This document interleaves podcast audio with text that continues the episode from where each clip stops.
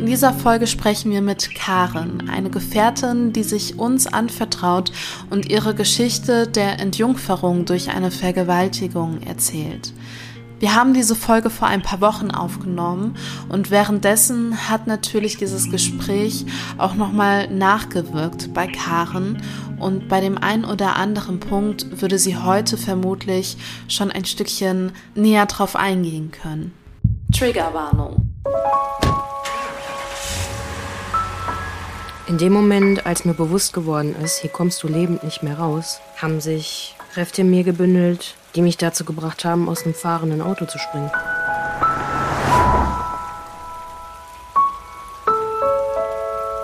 Hey, ja klar. Ähm, komm vorbei. Ich wusste nicht damit umzugehen. Im Nachhinein habe ich alle Beweise vernichtet. Ich war direkt duschen und habe mein Bettlaken in die Waschmaschine gestopft. Das war alles, was ich hatte.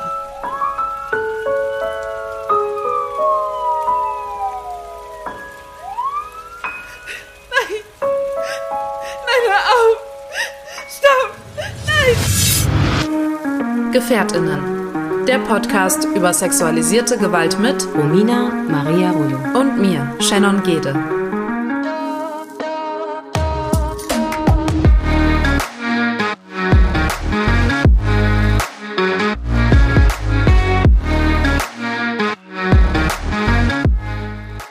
Wir sind Überlebende sexualisierter Gewalt und möchten in diesem Podcast unsere Erfahrungen mit euch teilen. Wir möchten damit Gefährtinnen einen sicheren Ort geben und nicht pauschalisieren.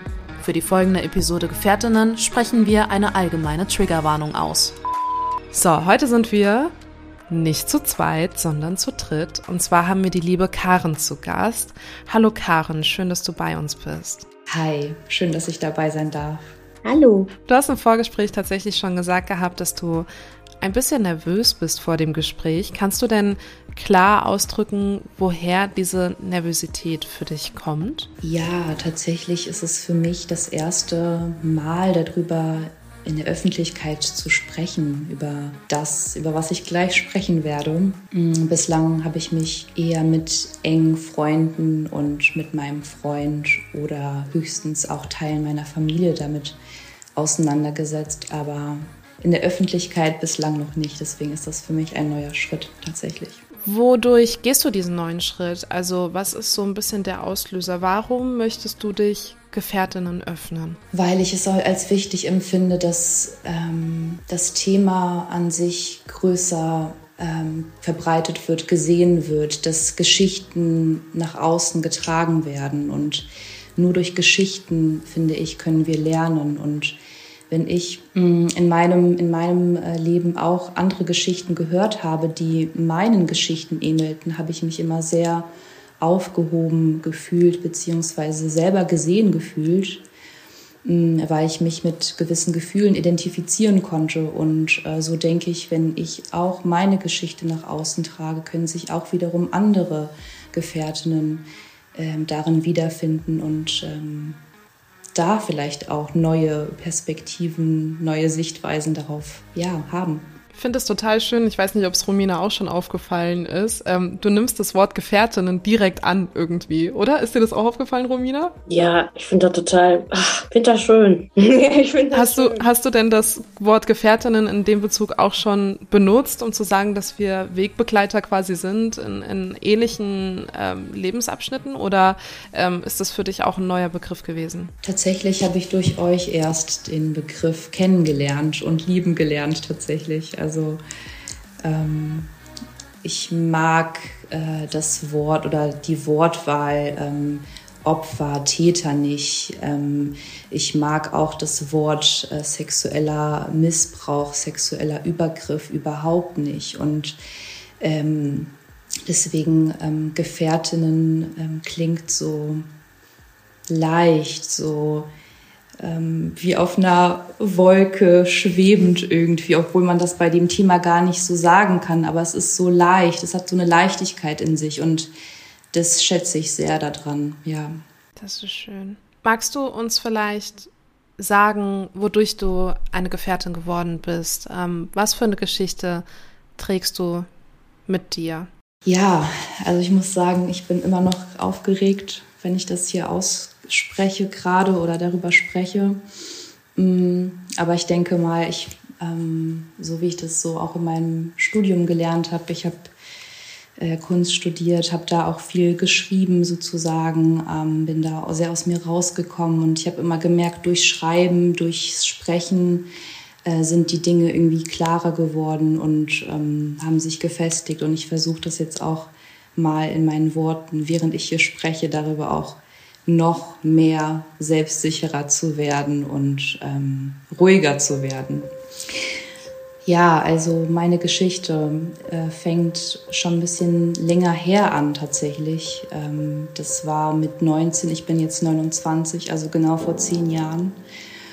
Ähm, ja, war ich ähm, damals, ähm, habe einen jungen Mann kennengelernt, war damals auch schon künstlerisch, künstlerisch tätig, habe fotografiert und habe damals ähm, einen jungen Künstler abgelichtet und ähm, genau, er hatte, mit ihm hatte ich dann engeren Kontakt gehabt, ähm, also eher auf einer freundschaftlichen Basis. Meine Freundin war mit ihm ähm, auf einer anderen Ebene sozusagen, hat sie sich gedatet.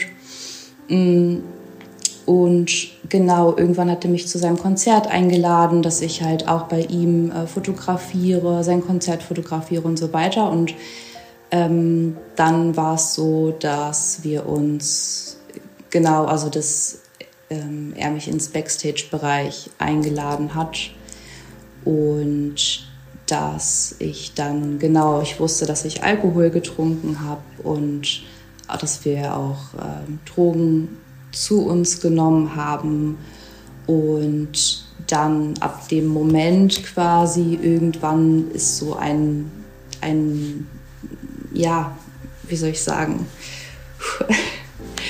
ist so ein, ähm, eine leere Lücke irgendwie entstanden. Also so von, ich kann mich nicht mehr daran erinnern, was da passiert war. Ich weiß nur, ich bin aufgewacht im Bett am nächsten Morgen äh, bei ihm und es war einfach, das, das Bett war voller Blut und ich weiß nicht, was passiert war. Wenn du dich dazu bereit fühlst, ähm, magst du vielleicht uns in die Gefühlswelt ähm, nehmen, die das alles in dir quasi ausgelöst hat, in der Situation, in der du dich dann befunden hast. Also wie konntest du dich dann aus der Situation retten? Warst du, warst du dann irgendwie klar bei dir und, und wusstest es einzuordnen oder wie, wie ging es dir? Also ehrlich gesagt habe ich überhaupt nicht in dem Moment und auch danach nicht lange Zeit nicht verstanden, was überhaupt passiert war, weil ich wusste, das war mein erstes Mal.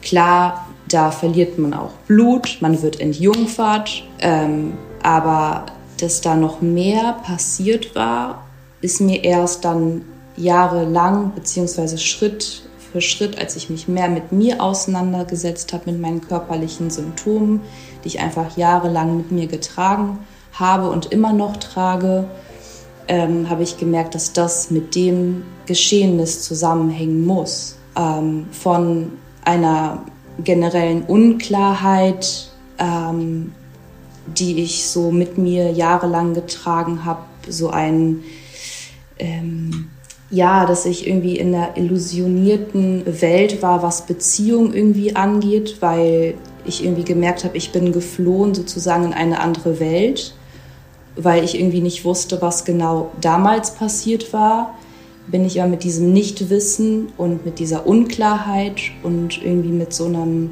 mm, ja, mit so einem, mm, wie soll ich sagen, ich war irgendwie nicht, nicht wirklich da. Also ich war, ähm, ich finde es so schwierig gerade darüber zu reden.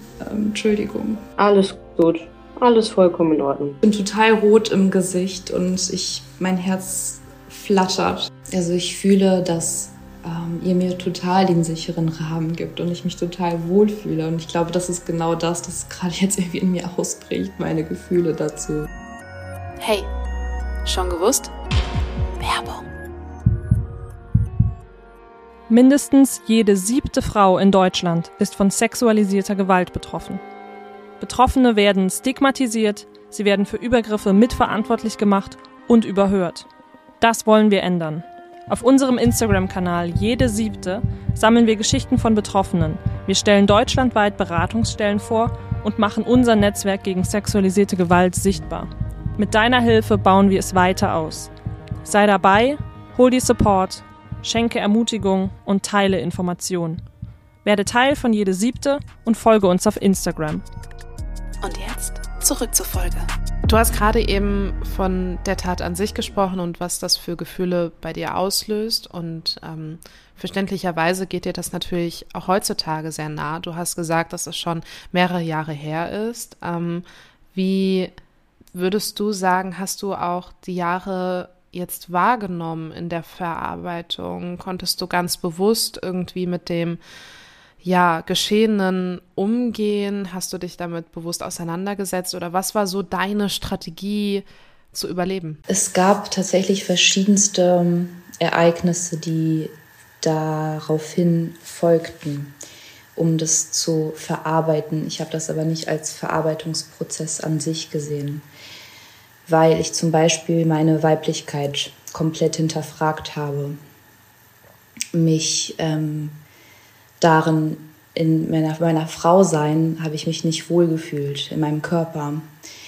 Ähm, oder beispielsweise in Beziehungen. Ich konnte ähm, schwierig in Beziehungen reingehen. Sei es Beziehungen mit Männern, sei es Beziehungen mit Frauen. Ähm, es war schwierig für mich, in Kontakt zu treten, ähm, Vertrauen zu gewinnen. Ähm, habe aber sozusagen durch mein äh, unbewusstes oder bewusstes Wahrnehmen dieser Tat habe ich äh, sozusagen gewisse Erfahrungen nochmal zusätzlich gemacht, die ich erst im Nachhinein verstanden habe, dass es daraufhin basiert. Ich weiß nicht, ob es so verständlich ist. Ähm, beispielsweise mh, nach, nach dem, was geschehen war, war es ein Jahr, also bevor ich bin ins Ausland gegangen nach meinem Abitur, das war mit 21 und bevor ich ins Ausland gegangen bin, hatte ich so eine Phase, wo ich äh, mich nur auf Dating-Plattformen aufgehalten habe und nur Männer gedatet habe, wirklich als Sex-Date. Also ich war selber quasi auf eine Art und Weise Täterin und habe da sozusagen wie eine Art Rache-Situation äh, eigentlich ähm, gelebt ohne dass mir das bewusst war. Ähm, erst, wie ich sagte, so im, im Nachhinein, also eigentlich erst so seit letztem Jahr, wo ich mich mit einer Freundin, mm, die ähnliches passiert war, mm, damit auseinandergesetzt habe, dass alle die Geschehnisse, die danach passiert waren, eine Folge oder ein Verarbeitungsmechanismus von dem waren, was damals geschehen war. Ja, vielleicht nochmal als Beispiel sei es das Geraten an die falschen Partner, die sozusagen auch da körperlich mich versucht haben auszunutzen oder zu benutzen oder mein letzter Partner, also nicht der, der jetzige, sondern mein Ex-Partner, den habe ich nur gesehen, dass er mich benutzen möchte körperlich, obwohl es nicht immer so war im Nach Nachhinein gesehen, aber ich hatte diese Illusion oder wie ich vorhin auch sagte, irgendwie diese Welt, die sich nur um das herum drehte und nur diese Wahrheit sozusagen. Aber es, ich habe nichts drumherum gesehen. Versteht ihr, was ich meine? Also es, es war so ein... Mm, ich habe alles das, was damals passiert war, auf, auf Menschen projiziert oder auf Geschehnisse projiziert, die dann im Nachgang passiert waren. Warst du eher ganz weit weg von dir oder eher bei dir? Ganz weit weg von mir, ja. Ist das ungefähr gleichzusetzen mit dem, was du gerade geschildert hast, dieses Gefühl auch, dass du dann die Dinge auf Menschen und Situationen gelenkt hast und gar nicht so auf deine Persönlichkeit und dein Wesen? Genau, ja. Okay. Du hast gerade auch gesagt gehabt, dass du selbst ein bisschen so zur Täterin geworden bist. Ich finde, Täterin ist ein sehr, sehr starkes Wort. Wie würdest du denn ähm, das vielleicht definieren? Also wie definierst du auch Täterin und wie definierst du die Situation, die du darunter auch ähm, ja, siehst oder kategorisieren würdest? Mhm. Ja, gute Frage. Ähm, Ich finde, Täter in sein, in meinem Falle kann ich darauf zurückführen, dass ich aus Rache gehandelt habe, unbewusst auch wieder, zu dem, was mir selber passiert war, weil ich, sagen wir mal so, ich, ich weiß nicht, wie ich das, wie ich das ausdrücken soll am besten, ähm, aber mh, mm, ich hatte irgendwie das Gefühl, ich muss ich muss eine ähnliche Tat irgendwie vollbringen, die mir selber angetan wurde, damit ich das verarbeiten kann. So. Hm. Und würdest, wie würdest du dann die Ausübung dessen beschreiben? Als, rein, als reinste Form von Rache, ja, auf die Person, die mir das damals angetan hat. Also heißt aber, um, um das für mich und für, ich glaube, auch die ZuhörerInnen noch mal ein bisschen einordnen zu können, ähm, das heißt, ähm, du hast auch bewusst mit Männern dann einfach geschlafen, um einfach mit ihnen zu schlafen aus Rache oder ähm, wie, wie war die Ausübung dessen, dessen Gedanken? Also wenn du es erzählen möchtest, du musst. Ja, ja ich würde noch mal das, ich würde das für dich noch mal spezialisieren, Karin. Ähm, ich würde mich an, bei der Frage anschließen und hast du dann die Menschen auch anders behandelt, als du es üblicherweise tun würdest im Nachhinein ähm, in Bezug auf Anerkennung oder Liebe? Ja, definitiv. Ähm, und wie ich sagte, die Prozesse, die danach passiert sind, waren unbewusst. Also zum Beispiel dieser Rache, dieser, dieser Racheakt sozusagen. Mir war das in dem Moment, als ich das getan habe, nicht bewusst. Es war irgendwie auf eine Art und Weise klar, das muss jetzt so passieren oder ich handle gerade so, weil es, ich es in dem Moment so empfinde und fühle. Und erst wie ich sagte, im Nachhinein habe ich es irgendwie verstanden. Ah, okay, die Aufeinanderfolgung von dem und den Geschehnissen. Von ein Jahr später passierte das, dann passierte ein paar Jahre später, dass ich meine Weiblichkeit äh, verloren habe und mich ähm, in meiner Weiblichkeit verloren habe. Das waren so Schritte, die danach passiert waren, die Folgen davon waren. Und gleichzeitig auf eine Art und Weise auch eine Art von Verarbeitung dessen. Kannst du im Nachhinein für dich aber auch irgendwie Rückschlüsse daraus ziehen, dass es dir bestärkende Gefühle gegeben hat, genau so zu handeln und war es für dich im Endeffekt doch der richtige Weg, auch wenn du natürlich die Schritte vielleicht heutzutage hinterfragst und sagst, ey, so bewusst habe ich die so gar nicht ausgeübt, aber ich würde mir von der heutigen Perspektive denselben Freiraum wiedergeben, weil es hat mich da und dahin gebracht? Ich glaube, mir hätte es erleichtert, wenn ich da eine Klarheit dessen gehabt hätte früher. Aber genau diese Unklarheit, die aus dem Geschehen ja resultiert, hat mich ja eine Unklarheit im Laufe der Jahre gebracht. Also es war ja eine Schlussfolgerung auch dessen. Deswegen musste ich in meine Klarheit jahrelang darum kämpfen, die Klarheit darin zu bekommen. Und deswegen ist es schwierig zu sagen, dass es hätte anders laufen können. Ich hätte es mir gewünscht, natürlich. Für mich, für meine Prozesse, für meine Entwicklung die mich gehindert haben, irgendwie auch das, das Richtige zu tun, beruflich, persönlich, die richtigen Menschen kennenzulernen, das richtige Umfeld äh, zu haben, an dem richtigen Ort zu sein. Also das hat ja irgendwie mein ganzes Leben quasi bestimmt. Und gleichzeitig bin ich auch dankbar dafür, weil ich durch diese Schritte, die danach folgten, auch zu dem gekommen bin, dass ich heute mehr oder weniger ähm, weiß, was damals war und dass mich das auch geprägt hat zu dem, wer ich heute bin.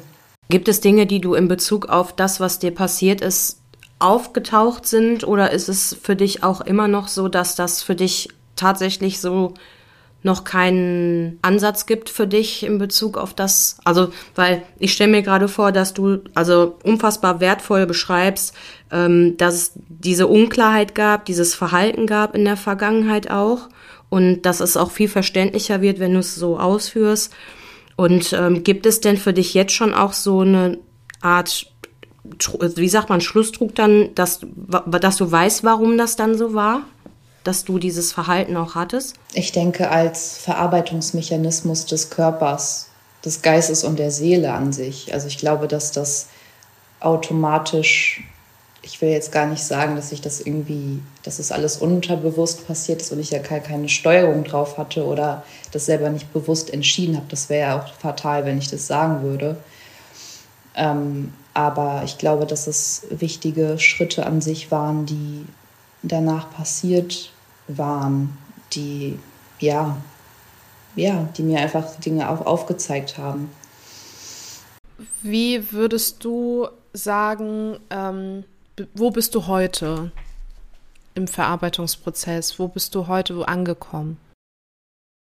Mm, auf der einen Seite denke ich, ich habe es verarbeitet irgendwie. Also ja, ich habe es verarbeitet und auf der anderen Seite ähm, merke ich zum Beispiel jetzt auch hier bei der Aufnahme, dass gewisse Gefühle, gewisse körperliche Zeichen, Anzeichen immer noch sich ähm, bemerkbar machen beim Sprechen über das Thema und dem darauf folgenden ähm, Ereignissen, die darauf passiert sind. Das heißt, es ist noch super emotional, super emotional nach meinem Körper irgendwie verankert.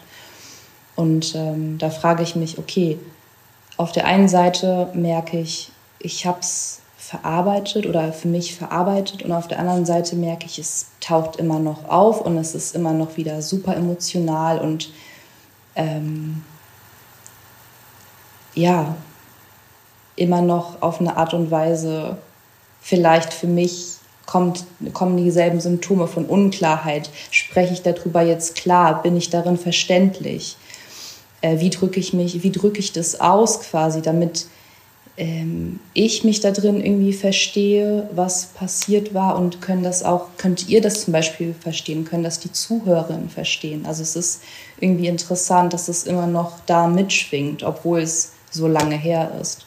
Ich glaube, da sprichst du aber was ganz, ganz Wichtiges an, weil ich glaube, dieses Gefühl von nicht verstanden werden, egal welche Worte man gefunden hat oder welche Worte für einen schon plausibel klingen, die Gesellschaft spiegelt ja genau das nochmal wieder, dass man eben nicht gehört wird, dass man irgendwie doch nicht verstanden wird. 2022 werden immer noch Witze über K.O.-Tropfen gemacht, so, ne? Und das öffentlich mit einer riesigen Reichweite. Ähm, und ich glaube, dieses Gefühl teilen viele. Ähm, ich glaube, Romina und ich, ähm, wir, wir, teilen das eigentlich auch, also stetig, ähm, dadurch, dass wir eben den Podcast haben und darüber sprechen und ähm, ähm, auch hadern und nicht wissen, was sind jetzt die richtigen Worte oder ähm, verstehst du mich und dann so ein bisschen der verzweifelte Blick von Gefährtin zu Gefährtin kommt. Und ich glaube, da haben wir als Gefährtinnen der einzige Vorteil, den man hat, wenn man sich gefunden hat, ist, dass Blicke reichen und teilweise auch Worte noch nicht mal klar definiert sein müssen, aber man trotzdem, ich, ich fühle genau das, was du da gerade schilderst, auch wenn es für dich in deinem Kopf vielleicht noch so unklar wirkt und du denkst so, boah, ich habe jetzt fünf Minuten geredet, hat die mich verstanden? Ähm, und ich glaube, das ist, wie gesagt, der einzige Vorteil, den es hat, wenn man wirklich ähm, ja, auf, auf Gefährtinnen trifft und deren Geschichten erfahren darf, ähm, dass man sich der Geschichte irgendwie doch so nah ist, obwohl man sich kaum kennt. Ja, ich denke, dass es ähm, bei genau dieser, bei, bei diesen Thematiken oder genau bei diesen Themen, über die wir hier sprechen, es geht um, um Gefühle und um, um den Körper an sich und um, die, um, um das Wahrnehmen dessen, was passiert war. Und das ist ja eine, in der Körperlichkeit, in der Sexualität oder in der Emotionalität äh, passiert, dass das alles so eng miteinander verbunden ist und es ist dann irgendwie auch klar, dass sich das dann im Sprechen dessen auch dann darüber zeigt und ähm, dass da auch auf eine Art und Weise die Wahrheit da drin ist und aber darüber in der Gesellschaft einfach, also dass das keinen Bestand hat. Ich zeige meine Gefühle und das ist die Wahrheit oder das ist mir passiert sozusagen. Und ich glaube, das ist der Punkt, warum es so ja, zumindest für mich in meinen Augen das schwierig ist, darüber zu sprechen, weil ähm, ja, wie es sind keine, es sind keine Fakten. Es ist, es ist nicht, ähm, ich, genau, also es ist nicht, nicht äh, an den Geschehnissen beispielsweise bei mir klar zu verfolgen, sozusagen. Versteht ihr, was ich meine? Also es ist so, es ist einfach das, was bleibt körperlich und ähm, seelisch und, und geistig sozusagen auf diesen Ebenen. Und dann sich dem schrittweise anzunähern, ohne, ähm, ohne genau irgendwie zu wissen, genau. Und dann daraus resultiert diese ganze Klarheit, Unklarheit, ähm, körperlichen Symptome und so weiter, von denen ich ja vorhin schon gesprochen habe. Also ja, das ist ein Teufelskreis.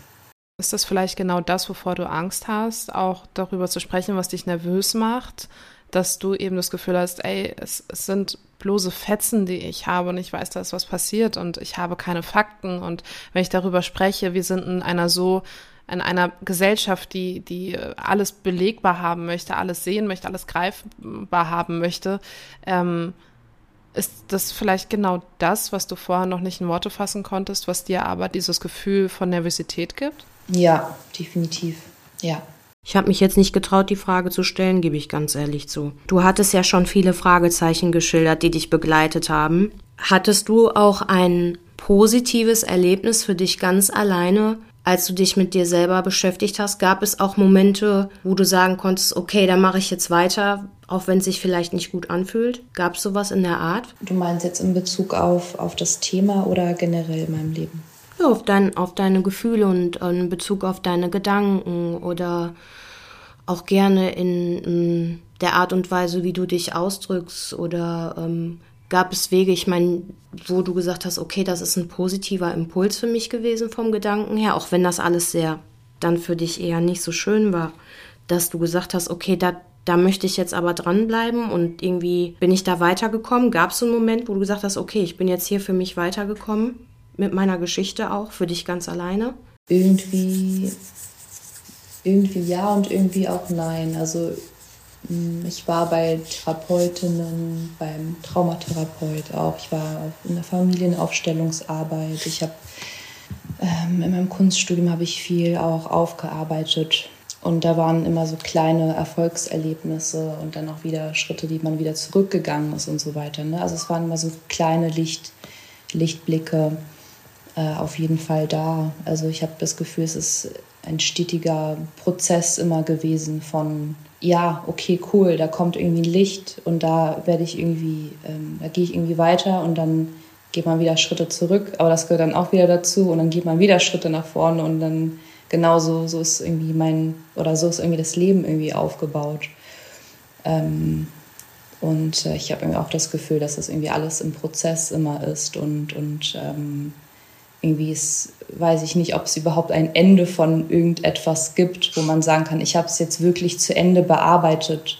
Vielleicht ähm, gibt es das gar nicht an sich. Mm, ich glaube, ich glaube auch nicht, dass es das gibt, aber ich glaube, das Gefühl von dieser Hilflosigkeit, oh, boah, es, es kommt immer wieder was auf und es ist alles so negativ, ich glaube, das schwindet. Also ich glaube, es wird einfach angenehmer und das klingt total doof, aber das habe ich vorhin schon zu Romina gesagt gehabt, ähm, dass ich mich zwar viel mehr mit dem Thema jetzt auseinandersetze, aber es ums Herzchen drumherum immer ruhiger wird, was für mich als so unrealistisch erstmal vorkam, dass das überhaupt möglich sein kann. Umso mehr das Thema im Leben ist, umso, umso ruhiger wird man. Das klingt total absurd, aber ähm, ich würde mir wünschen, dass das kein dass das kein individuelles Gefühl ist, sondern dass man das wirklich auf den Weg geben kann und auch sagen kann, hey, diese Entwicklung habe ich bei mir beobachtet und ich, ich wage zu behaupten, dass ich sie auch bei Romina beobachte. Und wenn es bei uns beiden schon klappt, dann klappt es auch bei allen anderen vielleicht. Es wäre auf jeden Fall wünschenswert. Und natürlich stehen wir alle woanders in unserer Entwicklung.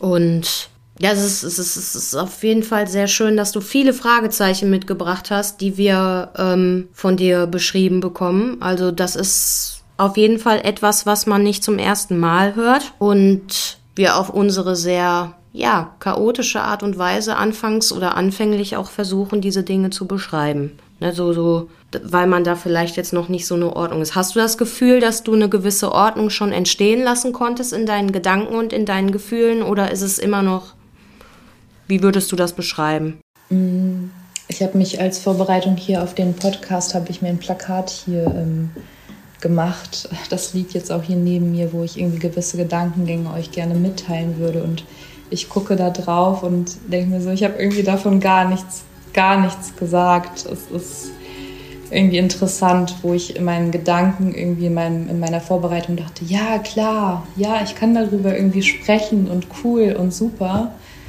Und ähm, jetzt liegt das hier vor mir. Ich denke mir so, ich habe gar nichts davon gesagt und es fällt mir irgendwie auf eine Art und Weise auch schwer, das in Worte zu fassen. Aber würdest du dich an den einen oder anderen Gedanken vielleicht rantrauen wollen mit uns? Ja. Dann nimm uns mal mit auf die Plakatreise. ich bin gespannt. Ich lese mal ein paar Stichworte vor, die ich mir aufgeschrieben habe. Vielleicht kommt es dann. Gerne. Mmh. Unklarheit, Illusion, perfekte Welt, nicht Dasein im Hier und Jetzt. Starre Weiblichkeit, Fluides geht verloren. Kaltes Herz, Kälte, Körperlichkeit. Hingabe, stark zu etwas sich hingezogen fühlen, nicht in der Balance sein. Realitätsverzerrung. Mich nicht erinnern. Lange Zeit viel geschrieben, also Tagebücher geschrieben. Mm, Details fehlen. Tiefes Vertrauen verloren in Beziehungen. Weitere Schritte zu gehen. Immer mich nach Trennung zu sehen und ähm, auch Trennung bewusst zu durchleben oder Trennung auch bewusst zu projizieren in Beziehungen. Mm, Spirale nicht durchbrechen.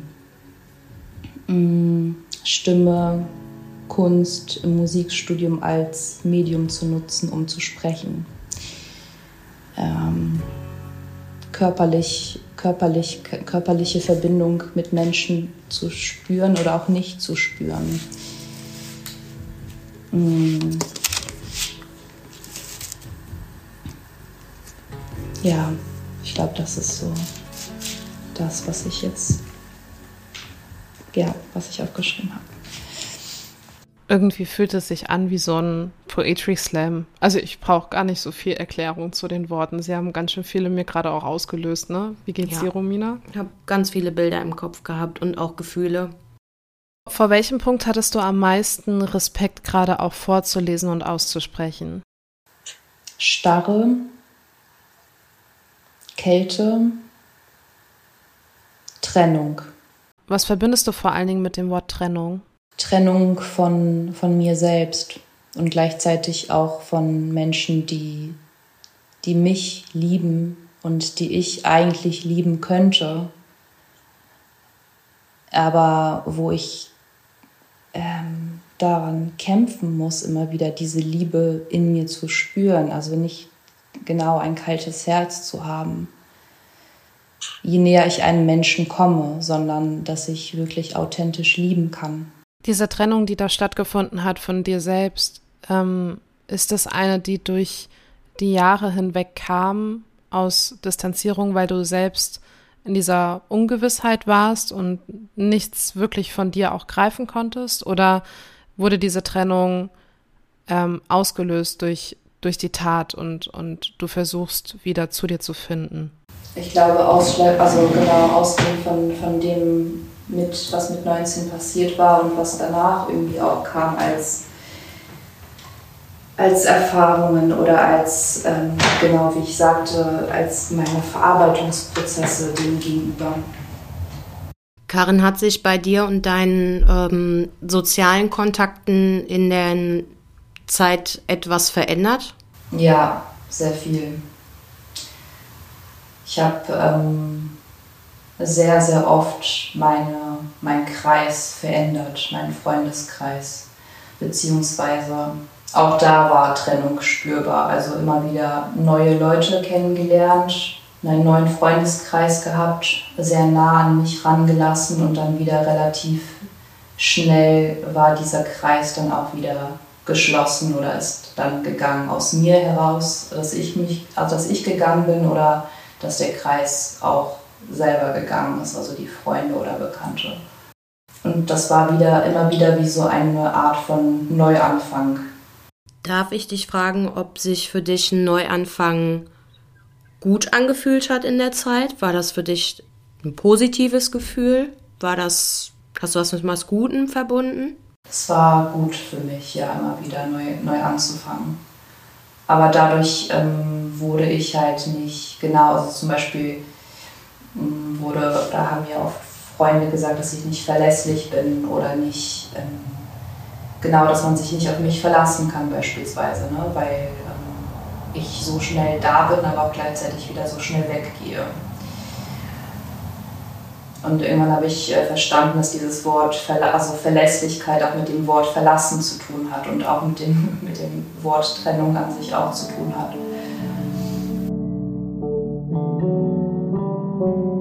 Hast du eigentlich schon gewusst, dass wir eine Gefährtinnen-Playlist hier auf Spotify haben? Da ist die ganze Musik drin, die uns bei dem Prozess der Verarbeitung und dem Seelenheil geholfen hat. Vielleicht ist da auch etwas für dich dabei. Klick dich mal rein.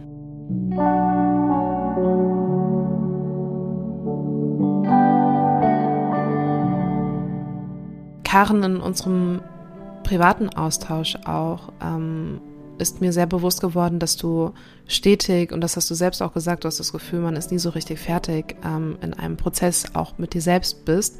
Hast du denn für dich einen Bereich, wo du sagst, äh, es ist genau der Bereich, der mir, der mir gerade viel abverlangt und ähm, ich aber weiß, wofür es ist und wohin ich kommen möchte. Hast du gerade einen ganz bewusstes, präzises Ziel vor Augen, was natürlich ein Bruchteil von dem Großen und Ganzen ist, aber ähm, bist du gerade bewusst in einem Prozess drin für dich? Ja, also ich hatte mm, durch eure Posts beziehungsweise durch ähm, die Debatte über K.O.-Tropfen ähm, bin ich in einen Prozess reingekommen, auch körperlich bedingt, ähm, auch durch körperliche ähm, Erscheinungen, die ich damit irgendwie hatte, während ich äh, mir Dinge davon angeguckt habe, ausgehend von euch und rausgehend ähm, von, denen, was, von dem, was so medial dazu geschrieben worden ist, ähm, was ich so gelesen habe, habe ich irgendwie gemerkt, dass das ähm, etwas ist, was vielleicht mit meiner eigenen Story zu tun hat. Ähm, was ich ziemlich krass empfand, dass das, ähm, dass das irgendwas in mir auslöst, ähm, was ich vielleicht noch nicht, also genau da auch wieder nicht, nicht weiß sozusagen, aber gleichzeitig irgendwie sich da etwas zeigt, was vielleicht so ein letztes Puzzleteil irgendwie sein könnte von meiner eigenen Story.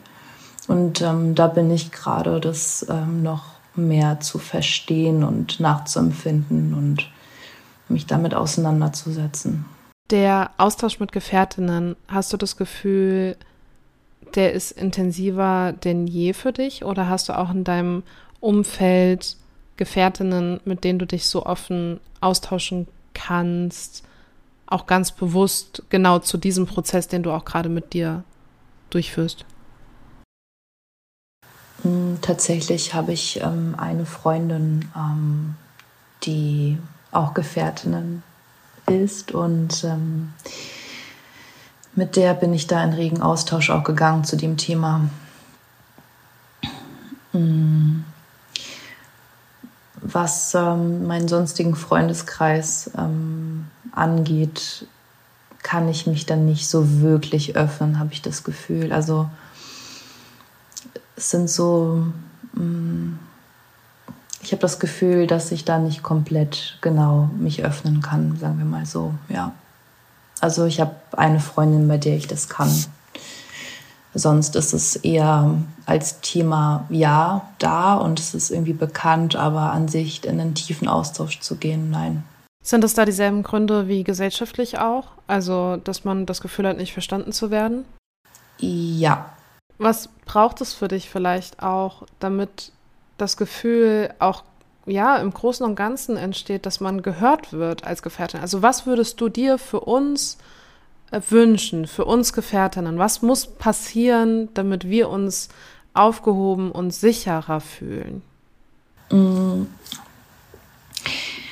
Das genau, ähm, wenn ich anfange, mich mit dem Thema auseinanderzusetzen, wenn sich Gefährtinnen mit dem Thema anfangen auseinanderzusetzen und merken, okay, es geht sehr, sehr nah und es geht sehr, sehr tief in Verarbeitungsprozesse, dass das, dass jedes Gefühl an sich ähm, Raum haben darf und dass es nicht abgesprochen wird, kein, kein, auf keinster Weise.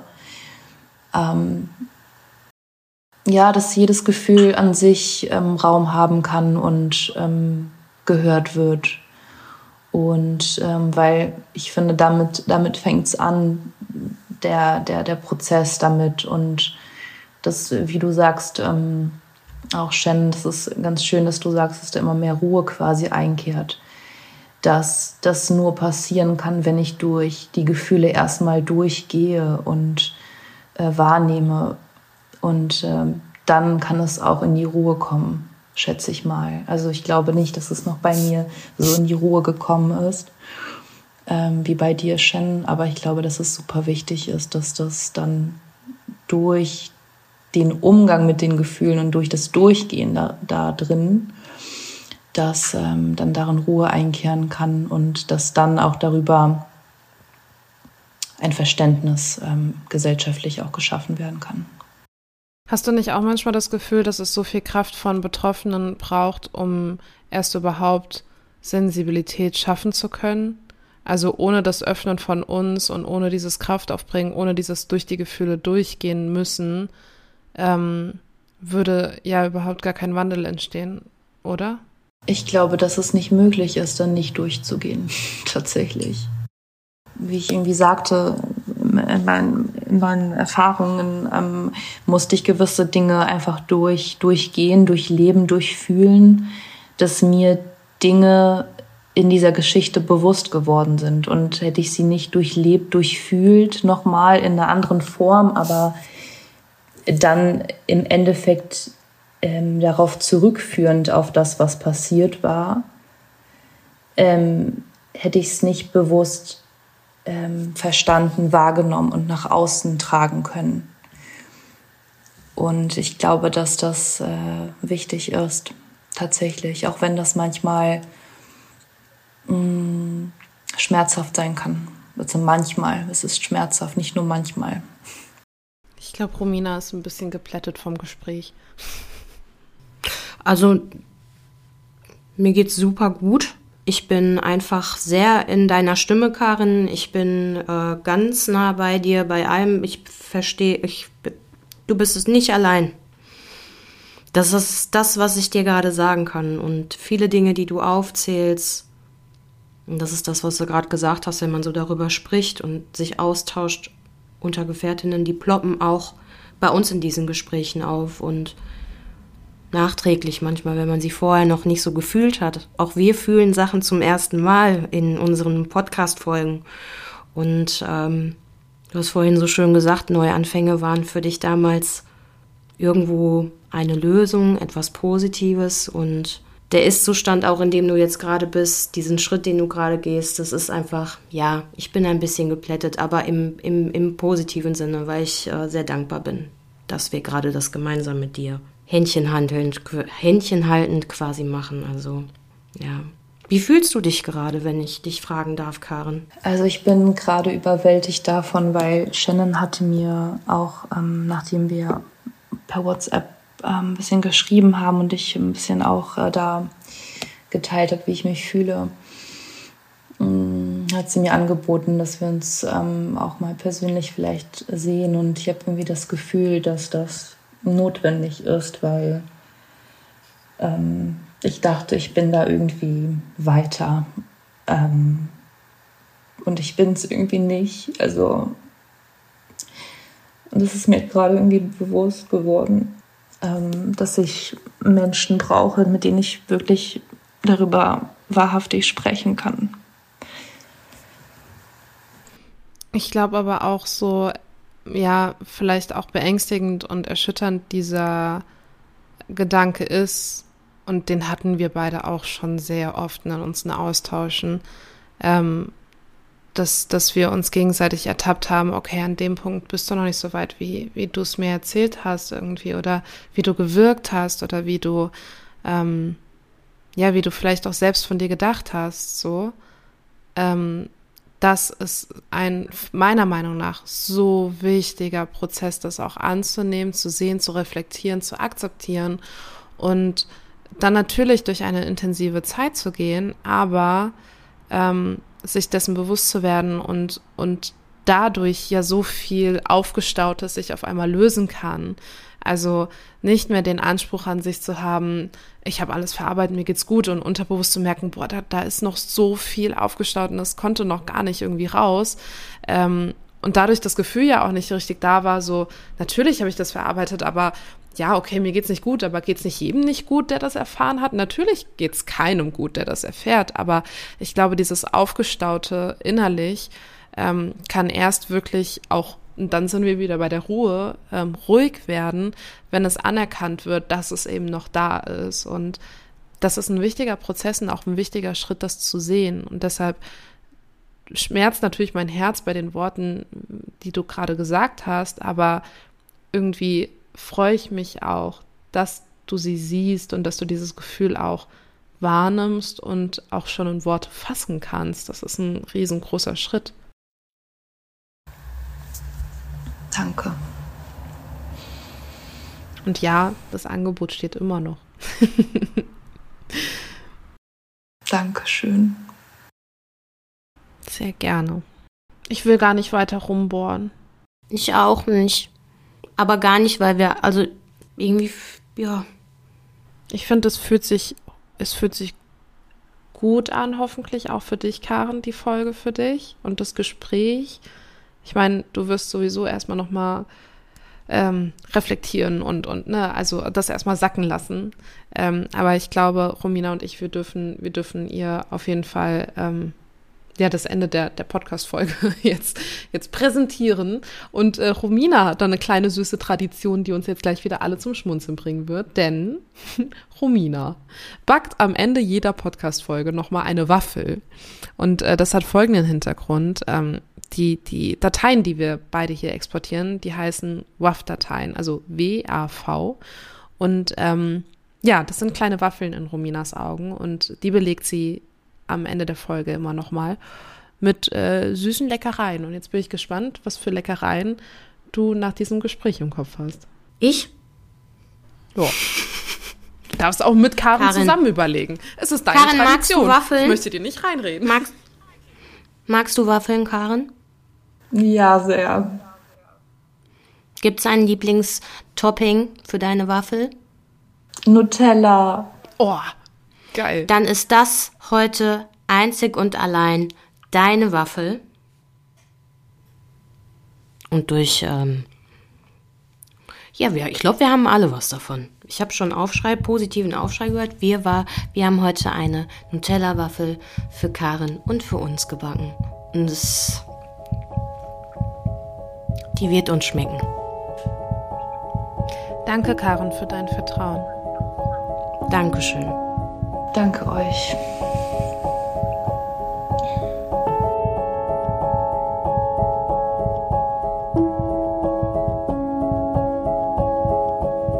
Wenn du betroffen bist von Gewalt jeglicher Art, dann wende dich an eine dir vertraute Person.